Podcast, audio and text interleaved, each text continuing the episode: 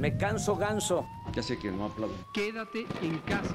A pesar de crisis económicas, políticos corruptos, pobreza, corazones rotos, mal humor, tragedias, pandemias, cambio climático, baches, desastres naturales, ignorancias. Ah, Aquí seguimos. Porque resignarse no es una opción. Política y cultura fuera del lugar común. Aquí seguimos. Podcast. Muchas cosas han pasado e infinidad más nos seguirán atormentando o nos deleitarán. Mientras tanto, no queda de otra. Aquí seguimos y no nos podemos rajar. No, no, no. Este espacio surge de la necesidad de entender lo que nos rodea, lo que acontece en México y el mundo, lo que nos afecta y lo que podemos hacer para mejorar las cosas. Porque no todo son tragedias. Brota de la necesidad de expresar lo que pensamos, sacarlo de nuestro sistema. A veces nos llega tanta información de tantos frentes diferentes que nos embarga el hartazgo. Esta es una oportunidad para purgarnos. Y, además, como no solo de pan vivimos, dedicamos un espacio al cultivo del alma. Hablar de esos temas, personas, acontecimientos, artistas o filósofos de los que vale la pena escuchar. Acompáñanos, porque el trayecto es largo, pero hay que vivirlo. Aquí seguimos uh, Podcast, política y cultura fuera del lugar común.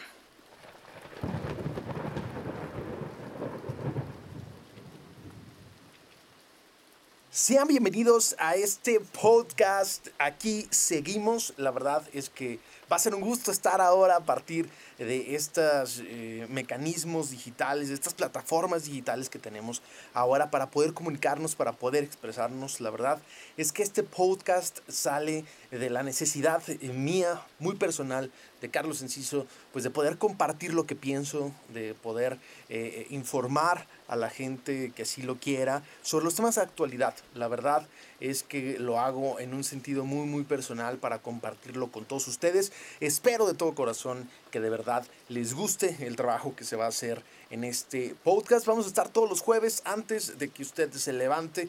Eh, esperemos 5 o 6 de la mañana ya poder estar disponibles en las plataformas digitales Spotify, Apple Music, Anchor, etcétera, para que usted nos pueda escuchar y pueda pues este disfrutar de esto que vamos a estar eh, tratando en este, en este podcast. Aquí seguimos, la verdad es que es un proyecto al que le he dedicado bastante tiempo, bastante, eh, eh, pues bastante esfuerzo y pues estoy muy emocionado de estar hoy en este micrófono y frente a ustedes listo para poder informarlos y para poder también eh, generar una discusión en torno a los temas más relevantes de nuestro país y también, pues, ¿por qué no?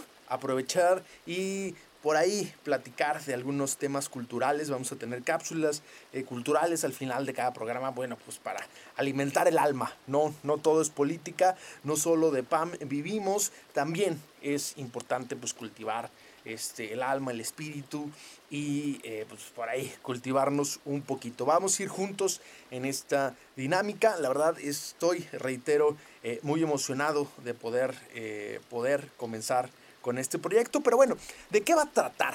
Aquí seguimos podcast, ¿no? Eh, pasan muchas cosas. ¿El nombre de dónde viene? Eh, nos pasan muchas cosas todos los días, ¿no? Este, hay un huracán eh, que acaba de asolar este, Texas, Tamaulipas, y ahí está la pandemia. Hay muchas cosas que están sucediendo en México y en el mundo. Y bueno, pues de todo eso tenemos que hablar, de todo eso tenemos que sacar de nuestro sistema, ¿no? Porque bueno, luego parece que nos embarga el hartazgo. El objetivo no es ese, el objetivo es eh, tener una visión crítica sobre los asuntos, sobre los acontecimientos que pasan en nuestro país y pues, ¿por qué no? Divertirnos un poquito y también aprender algo en el camino. Tenemos tres ejes principales, o vamos a tener tres ejes principales en este podcast. Eh, bueno, el primero es eh, la parte política, ¿no? Es la base de lo que estamos haciendo aquí y el objetivo es ofrecer una óptica alejada del lugar común. A veces nos cansamos de escuchar lo mismo en todos lados y bueno, lo que trataremos de hacer aquí es ofrecer información relevante, pero mirándola desde otra óptica. Algo que realmente surge, eh, algo que realmente sea interesante y que nos, pues, nos pueda aportar algo a nosotros como personas y como ciudadanos. Tendremos invitados también. Este primer episodio, eh, la verdad es que eh, no quise pues hacerlo con, con invitados, hacer ah, algo un poco este, más grande. A partir del próximo esperemos que ya nos esté acompañando alguien sorpresa, sorpresa todavía. Pero bueno, todos los jueves este, se estará subiendo este podcast. Entonces, para que estén atentos y pues vamos a tener de todo tipo de invitados. El objetivo es compartir visiones diferentes desde este espacio. No hay mecanismo más democrático que la discusión de las ideas para poder llegar a acuerdos. En eso creemos aquí, en eso creo yo. Y bueno, pues vamos a estar debatiendo algunas cápsulas también de invitados y eh, algunas eh, pláticas que tendremos sobre temas variados. Puede ser eh, temas de legalización de las drogas, puede ser sobre temas este, de política coyuntural, ¿no? el tema de los soya, por ejemplo, etcétera. vamos a estar abordando este tipo de discusiones, de debates eh, de mesas de análisis con algunos invitados que estaremos teniendo. Esperemos que sean del mejor perfil posible, pues para que usted lo disfrute y que podamos analizar la realidad eh, juntos. El tercer pilar de este podcast, la cultura. Una parte importantísima, el alimento del alma. Y pues estaremos hablando de todas esas cosas que nos interesan, como Juan Rulfo, que el que vamos a hablar el día de hoy, movimientos sociales, pintores, artistas, filósofos, hechos históricos, eh, de todo. Vamos a tener en esa sección. Y el objetivo de esto es, como ya lo decía, nutrir el alma y que estemos informados. Eh, queremos cerrar el programa con algo que pueda ser de interés para todos los que nos estarán escuchando. Entonces no eh, se pierda en la parte final de este podcast. Siempre tendremos eh, la sección de cultura, ya sea también con invitados o por algunas cápsulas que estará elaborando su ser Villet. Bueno, importante aclararlo, también importante tocarlo, eh, nuestra postura política, la postura política de este podcast. Bueno, pues hay que decirlo, es una política este, una postura política neutra. ¿no? En este podcast se abordarán todas las posturas, es decir, este, se criticará a todos los partidos, a todos los gobiernos, se invitará gente también de todas las posturas políticas. El objetivo es nutrirnos de todas esas visiones, pero sobre todo no ser sectarios, algo que bueno, está de moda, sobre todo en Twitter, que bueno, parece una batalla campal. Necesitamos entender que, el debate de las ideas es la única, es el único medio para poder, la única vía para poder salir adelante. Hay que aprovecharlo, hay que ejercitarnos en ese sentido y pues ser abiertos a las ideas de los demás, escucharlas y debatirlas, claro que sí, es súper necesario también este, el contraste de las mismas. Pero bueno, para esto tenemos que escucharlas es, es este, y estar abierto a las diferentes eh, posturas. Em, le daremos crédito a quien se lo merezca. Obviamente, digo, eh, hay acciones de gobierno que son rescatables, hay acciones de gobierno que los propios eh, políticos, los gobernantes, hacen el esfuerzo para sacarlas adelante. También eso lo estaremos reconociendo, no todo es criticar por criticar y no nos queremos aquí este, hacer fama simplemente por hablar mal de los políticos ni por estarlos golpeando, no es el interés, pero sí hay que ser críticos. Hay que eh, reconocer lo que haya que reconocer y vamos a criticar duramente lo que haya que criticar. Eso que quede muy claro. Pues, sin más, yo soy Carlos Enciso y pues sí, comencemos de una vez con este podcast llamado Aquí seguimos.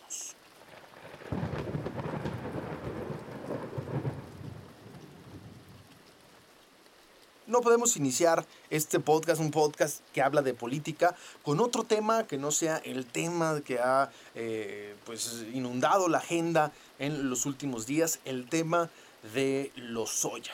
¿no? Eh, un tema súper socorrido, de alto impacto mediático, eh, que, toca las fibras más, más, más profundas de la corrupción, algo que de lo que se espera mucho de este caso, ¿no? de que puedan caer pues realmente peces gordos y que se haga justicia en un país que sabemos pues está eh, invadido por la corrupción. ¿no? Entonces vamos a abordar sí el tema de los soya, que es eh, digamos el tema central, pero pues también eh, los entramados de corrupción es algo que también queremos tocar ¿no? como gran tema de esta discusión que se está viviendo en nuestro país. Primero que nada, ¿por qué se acusa a los soya? los cargos por los cuales es investigado el exdirector general de Pemex, Emilio Lozoya, es particularmente por dos, agronitrogenados y Odebrecht. Eh, el, de, el de agronitrogenados tiene que ver con una empresa, eh, del mismo nombre agronitrogenados, que compró Premex ya siendo este, bueno, eh, director general Lozoya y se la compró a Altos Hornos de México, escuche bien, por 475 millones de dólares. Una cifra, una cifra nada despreciable. A pesar de que esta empresa eh, era una empresa chatarra, había dejado de operar desde hacía más de 14 años. La compraron por una cantidad exorbitante de dinero y lo único que compraron fue basura. El segundo, Odebrecht. Por un entramado de sobornos que, según la Fiscalía General de la República, ascienden a 10.5 millones de dólares. Este caso de Odebrecht es muy emblemático porque ha suscitado eh, pues, controversias en toda Latinoamérica.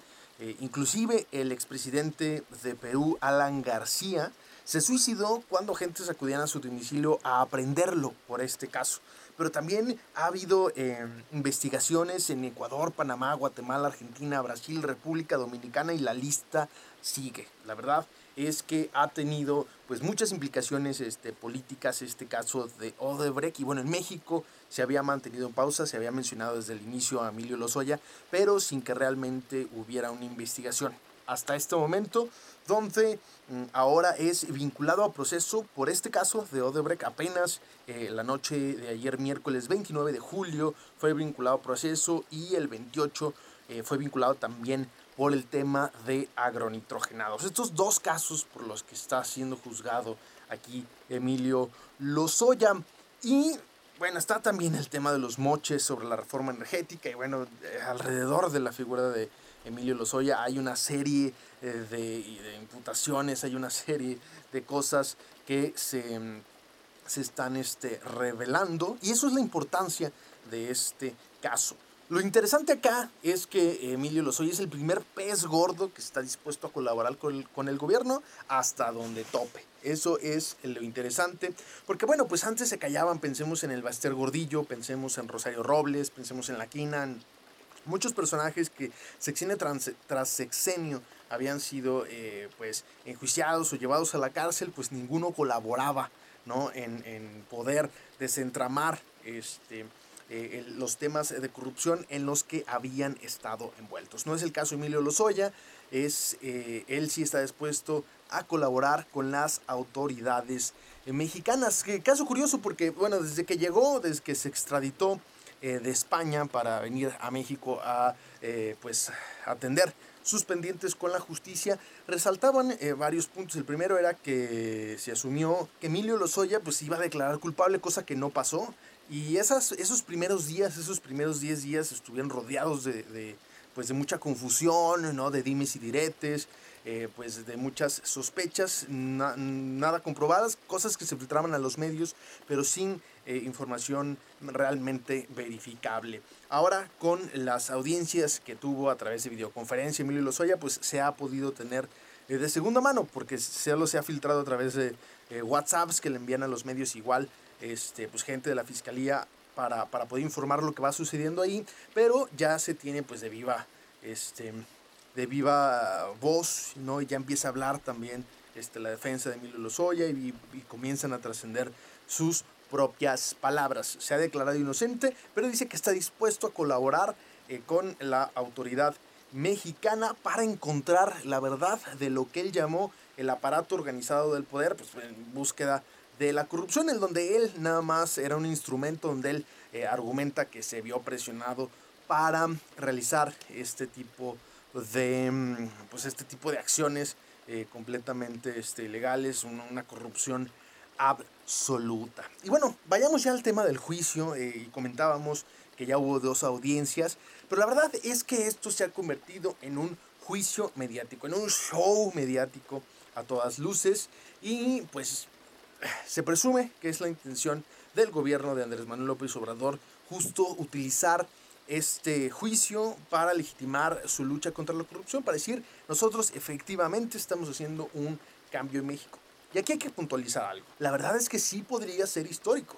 Estamos ante un momento, estamos ante una encrucijada en la que podemos eh, ir y encontrar un cauce ante este anhelo de combate a la corrupción que tenemos todos los mexicanos y que fue lo que llegó, llevó al presidente Andrés Manuel López Obrador a la presidencia. Vamos viendo, vamos viendo cómo se va eh, desarrollando este tema, pero bueno, salen, salen bastantes interrogantes eh, en relación a la calidad en la que se encuentra Emilio Lozoya, ¿no? Al estar detenido, será enjuiciado de manera tradicional o eh, se le calificará como lo que se conoce como testigo colaborador, ¿no? Realmente habrá juicio, pisará la cárcel, hoy está hasta, hasta el día de, de hoy, jueves, eh, por la mañana, está en un hospital eh, de la Ciudad de México, uno de los más caros, en una suite dentro del hospital. Pero bueno, se tiene que esclarecer cuál es el trato que tiene la Fiscalía General de la, República con Emilio Lozoya, porque ha habido algunas señales contradictorias, eh, ¿no? En este sentido, donde la Fiscalía dice, bueno, pues, podemos comprobar, ¿no? Los 10.5 millones de dólares que le dio Odebrecht y alguna serie de cosas más que ha argumentado la Fiscalía.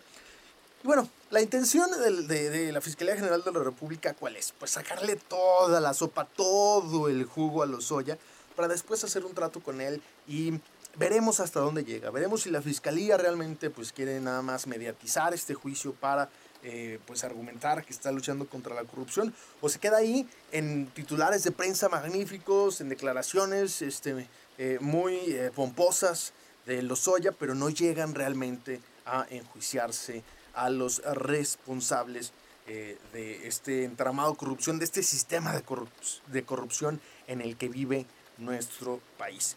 Y en ese sentido, eh, sobre lo que mencionábamos de eh, pues Emilio Lozoya, de ser tratado como un testigo colaborador, hay lo que se llama el criterio de oportunidad. nos preguntamos, ¿será aplicado en el caso de Emilio Lozoya? Emilio Lozoya ya solicitó que se le sea, se le sea aplicado, pero es legítimo que se aplique. Este criterio, eh, tengámoslo claro, suele aplicarse para alcanzar a personas que están por encima de la estructura jerárquica, es decir, por encima de Emilio Lozoya, que pues solo sería Eduardo Videgaray, que fue secretario de Hacienda y Crédito Público en el sexenio de Peña Nieto, o el mismo expresidente Peña Nieto, ¿no? los que podrían estar por encima de él. ¿Realmente caerán? ¿Realmente este, la fiscalía está dispuesta a llegar a eso. El presidente ha dicho que no es lo suyo la venganza, pero bueno, si esta maraña se, se vuelve más grande, es posible que llegue hasta esa instancia, a la instancia del expresidente de la República. En particular lo dudo eh, bastante. Lo cierto es que hoy está vinculado a proceso, eh, pero va a llevar eh, su proceso en libertad. Ah, aquí hay como, como cosas muy, que podríamos decir, contradictorias, porque eh, va a llevar su proceso en libertad y es bueno que lleve su proceso en libertad. Ojalá eh, las miles de personas que están hoy eh, recluidas, ¿no? llevando su proceso, que tarde, pueden llevar dos, tres años en concluir su proceso y, pues están ahí al final, les dictan libertad. Ojalá ellos lo pudieran hacer también, pero bueno, es parte del acuerdo que se supone hay entre la Fiscalía General de la República, que no solicitó eh, prisión preventiva justificada y pues solo el juez le prohibió la salida del país y la colocación de un brazalete electrónico a Emilio Lozoya. Ay, es un es una maraña de cosas las que vamos a vivir. Hay que estar muy pendientes al respecto. Va a ser un juicio que va a durar mucho tiempo y que va a dar muchísimo y muchísimo y muchísimo que hablar. Pero pues por lo pronto podemos hacer eh, algunas breves conclusiones. La primera es que este juicio le cae como anillo al dedo al presidente. Cumple a cabalidad con la narrativa que intenta implantar este, en el país y pues van a sacarle todo el rédito posible a este caso. Eh, en parte creemos para desviar la atención de los problemas eh, del país. Em, esperemos que no sea solo la intención crear un montaje mediático, ¿no? Y que realmente se busque ir a las últimas consecuencias en este tipo de casos. Eso eh, marcaría realmente un antes y un después en la impartición de justicia en nuestro país. Podría ser un caso histórico, pero hay que estar muy atentos. Hay que estar muy atentos hasta a que esto realmente se realice sin eh, eh, alzar las campanas al vuelo antes de tiempo mi, punto de vista, ¿cuál es? Es un escenario optimista. Estamos viendo algo que realmente sí es diferente, algo que no había pasado, algo que es inédito en nuestro país, pero pues no podemos eh, simplemente hacer nuestras suposiciones a partir de la idea de que Lozoya va a cooperar.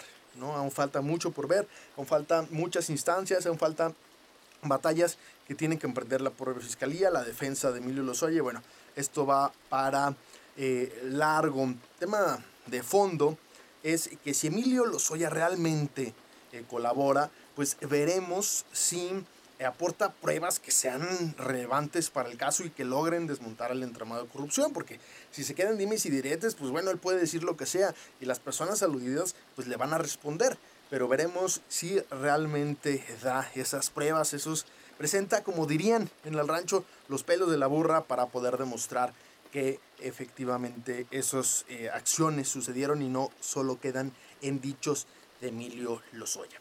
Es importante señalar este caso representa el, anhelo de los mexicanos por eh, ver un México donde la corrupción no tenga lugar. Es un caso emblemático en este sentido y bueno, lo mencionábamos, está en la cancha de las autoridades mexicanas realmente poder aprovechar esta oportunidad es de oro para nuestro país y en, en esa medida, pues la verdad es que el presidente va a poder legitimarse en la medida del éxito que tenga este juicio y lo que logre eh, pues, desentrañar de la corrupción en nuestro país. Todo está por definirse, va a ser un largo proceso, hablaremos mucho de este caso en este podcast, pero pues esperemos que las autoridades eh, judiciales y las autoridades este, de la Fiscalía y el propio gobierno federal pues se conduzcan de la mejor manera y que este proceso llegue a buen puerto. Esperemos que se juzgue a la corrupción para evitar que se repita. La impunidad es uno de los mayores alicientes para la corrupción y entonces pues que este sirva de ejemplo para que los políticos sepan que no está tan fácil, que si la, hacen la van a tener pagar. Pues bueno, hasta aquí el tema de Emilio Lozoya, eh, lo seguiremos recapitulando, pero esperemos que llegue a buen puerto y que nos dé la esperanza de tener un México mejor, un México más justo, un México más próspero y un México que salga adelante.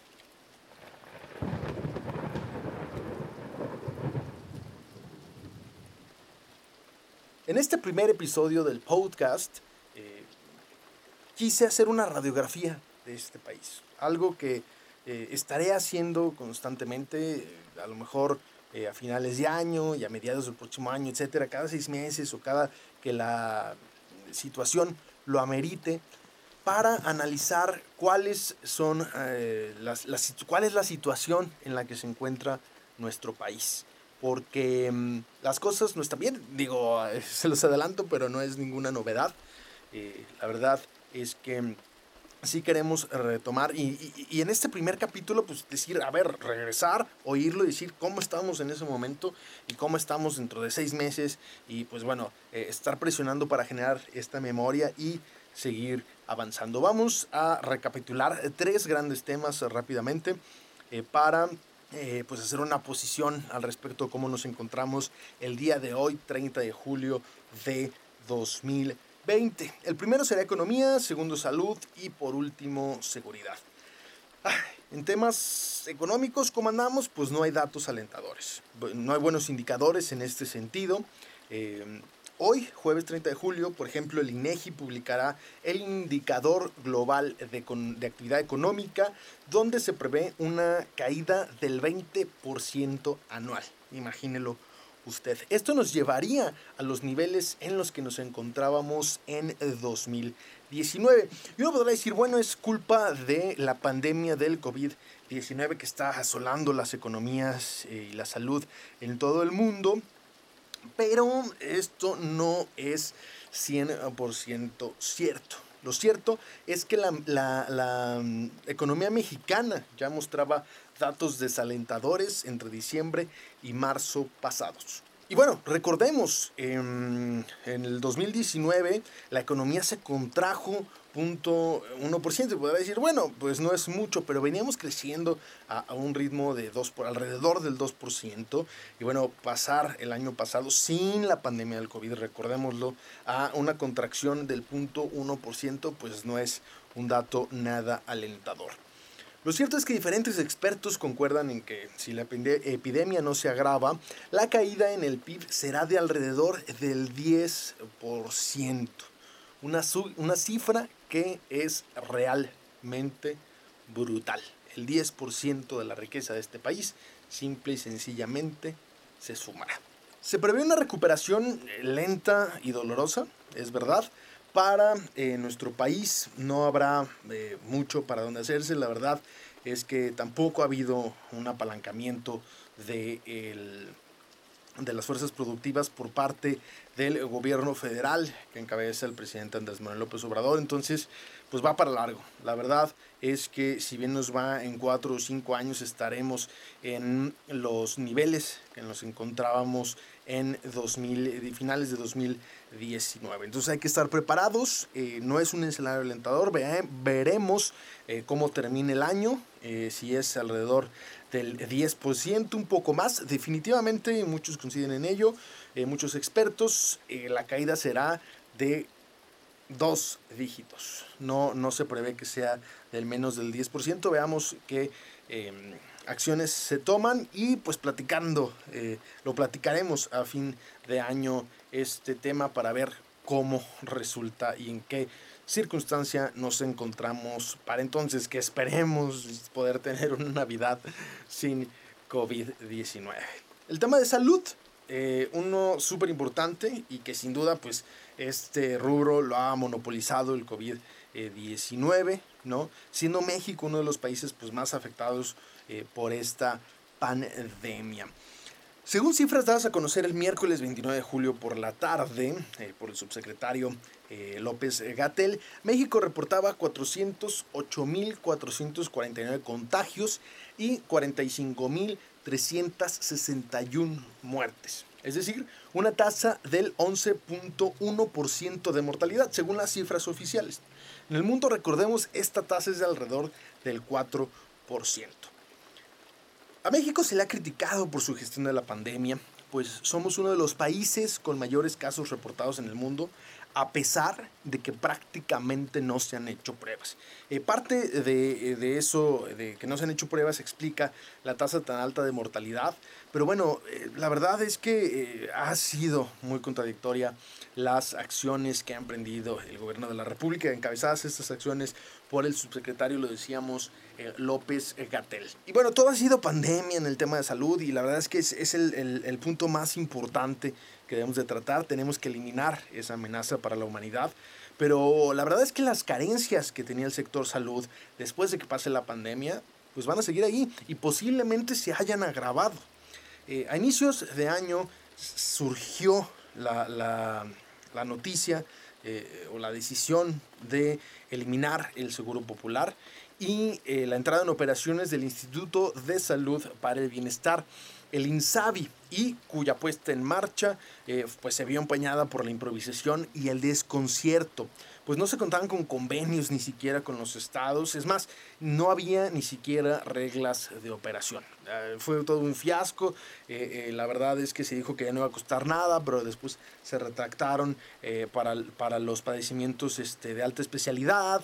Y bueno, ha sido una serie de confusiones. Y eso no se ha resuelto, eso va a estar ahí.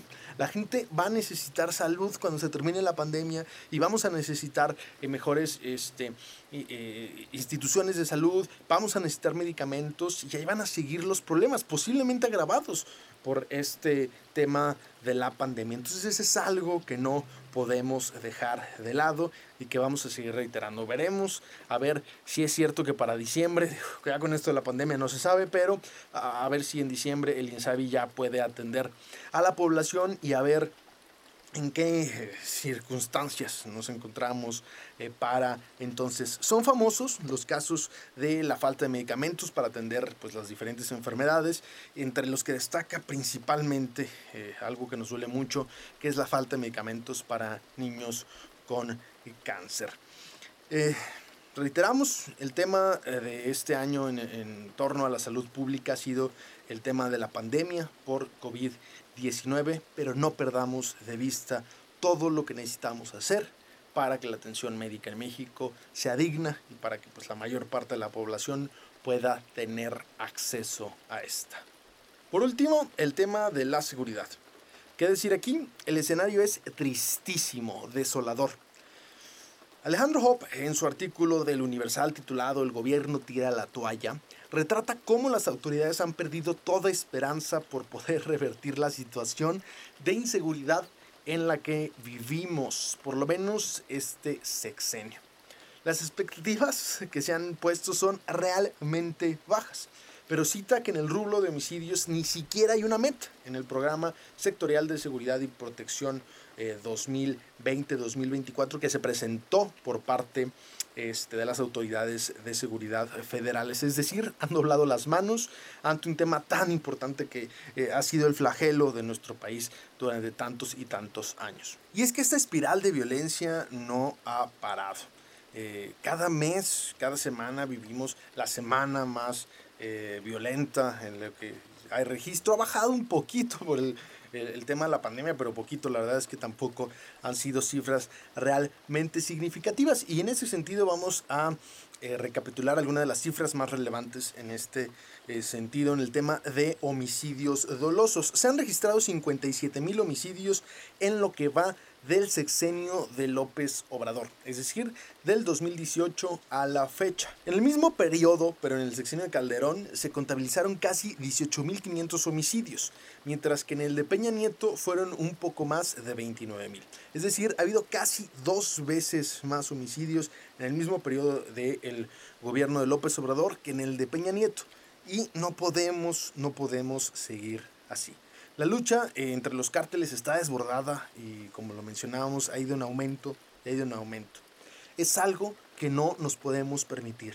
Debemos exigir una respuesta completa a las causas que originan la violencia, incluida la pobreza, que es algo en lo que el presidente pues ha eh, siempre puesto énfasis, pero no nos podemos quedar ahí, no podemos perder de vista la discusión aún pendiente sobre la legalización de las drogas, por ejemplo, un tema que abordaremos en otro podcast muy pronto, pero tenemos que atender esta situación.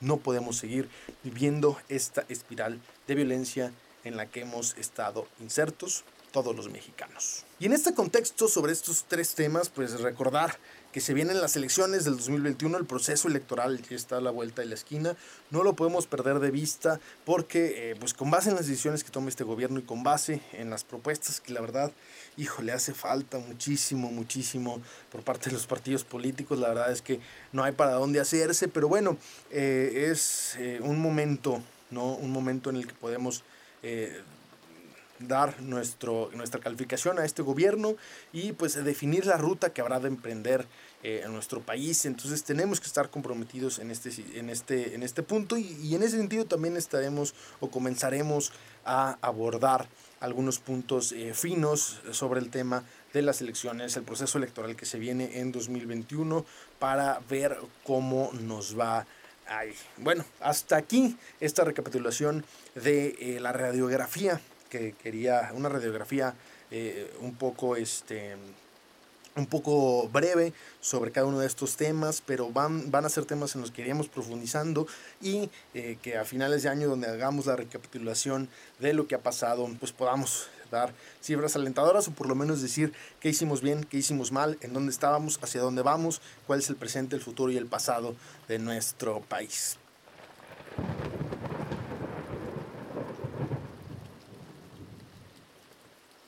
Pasemos ahora a la sección cultural. Eh, ya dejamos de lado la parte política. Es hora de disfrutar y tenemos hoy preparada una capsulita sobre eh, Juan Rulfo y su Pedro Para.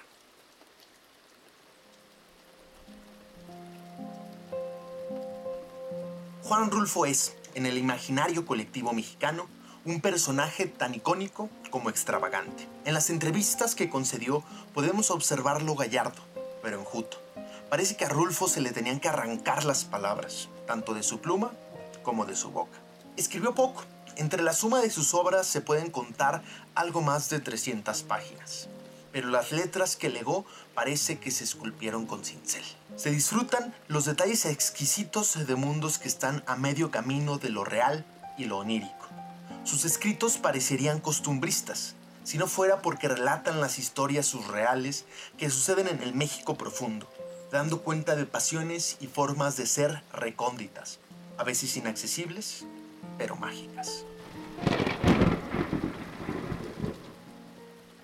Pedro Páramo vio la luz en 1955.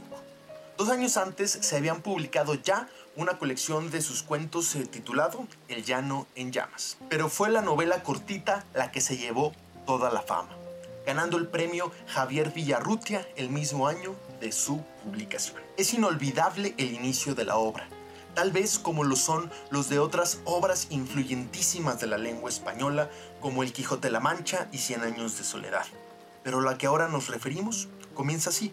Muchos de ustedes la recordarán. Vine a Comala porque me dijeron que aquí vivía mi padre, un tal Pedro Páramo. No me detendré en el argumento de la obra. Basta decir que es una historia de un tal Pedro Páramo y su hijo que acude en la búsqueda de su padre a un pueblo que, poco a poco, se va tornando difuso. Pedro Páramo es una obra que muchos de nosotros leímos en la adolescencia y que pocos entendimos. Para que su néctar emane, exige la madurez del lector y cierto bagaje literario. Una vez que se regresa a la obra con las herramientas correctas, se dimensiona como lo que es. Una propuesta rara, fragmentada, umbría, pero que está escrita magistralmente. Cada una de las secciones está narrada en primera o en tercera persona. Va para adelante y para atrás, a veces nos cuenta el estrépito de los acontecimientos que suceden en Comala, para después bajar el ritmo y desminuzar el pensamiento de un personaje en específico. Grande fue el impacto de Pedro Páramo, una obra que ha sido traducida a más de 50 idiomas. La han alabado autores como Gabriel García Márquez, Jorge Luis Borges, Susan Sontag, Günter Grass y un largo etcétera. Todos reconociéndola como una de las obras más influyentes del siglo XX. Siempre recordaremos a Juan Rulfo, a pesar de sus grandes periodos sin escribir, como uno de los grandes de la literatura hispánica y universal. Siempre quedará un halo de duda. ¿Habrá dejado Juan Rulfo de escribir por el pavor a no poder superarse a sí mismo? ¿O será que se decantó en aquellos breves cuentos y en su novela corta de tal manera que destiló enteramente su alma, sin tener mucho más que decir al mundo? No lo sabremos, pero podemos gozar de su leyenda, de su obra. El Canon Llamas, Pedro Páramo y, como epílogo discreto, El Gallo de Oro. Disfrutémosla.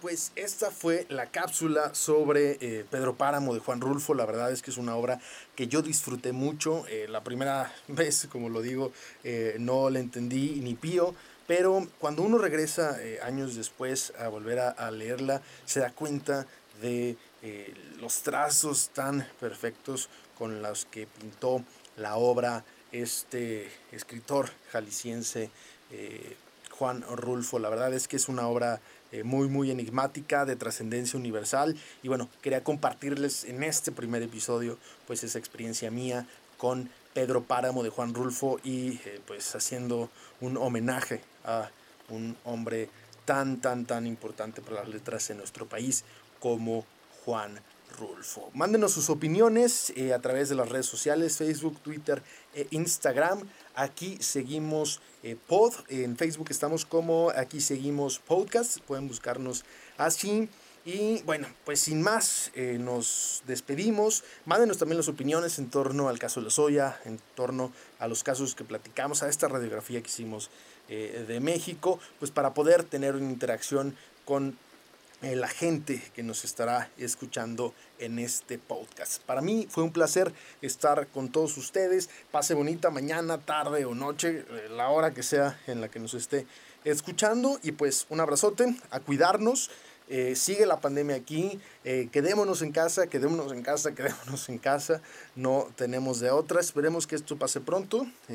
Hablaremos un poquito más en el próximo episodio sobre la vacuna eh, del COVID, que al parecer ahí va avanzando. Ahora la lucha es por conseguirla, ¿no? Los diversos gobiernos este, pues están haciendo o estarán haciendo ese esfuerzo, pero veremos cómo se va desarrollando. Mientras, quedémonos en casa, cuidémonos mucho y desde aquí seguimos podcast. Les mandamos un abrazote a todos y que estén muy bien. Hasta la próxima. Muchas gracias por habernos escuchado. Recuerde, un nuevo episodio cada jueves antes de que usted se despierte, para que nos escuche del camino del trabajo, haciendo ejercicio, en la oficina o donde guste. Aquí seguimos podcast, política y cultura fuera del lugar común.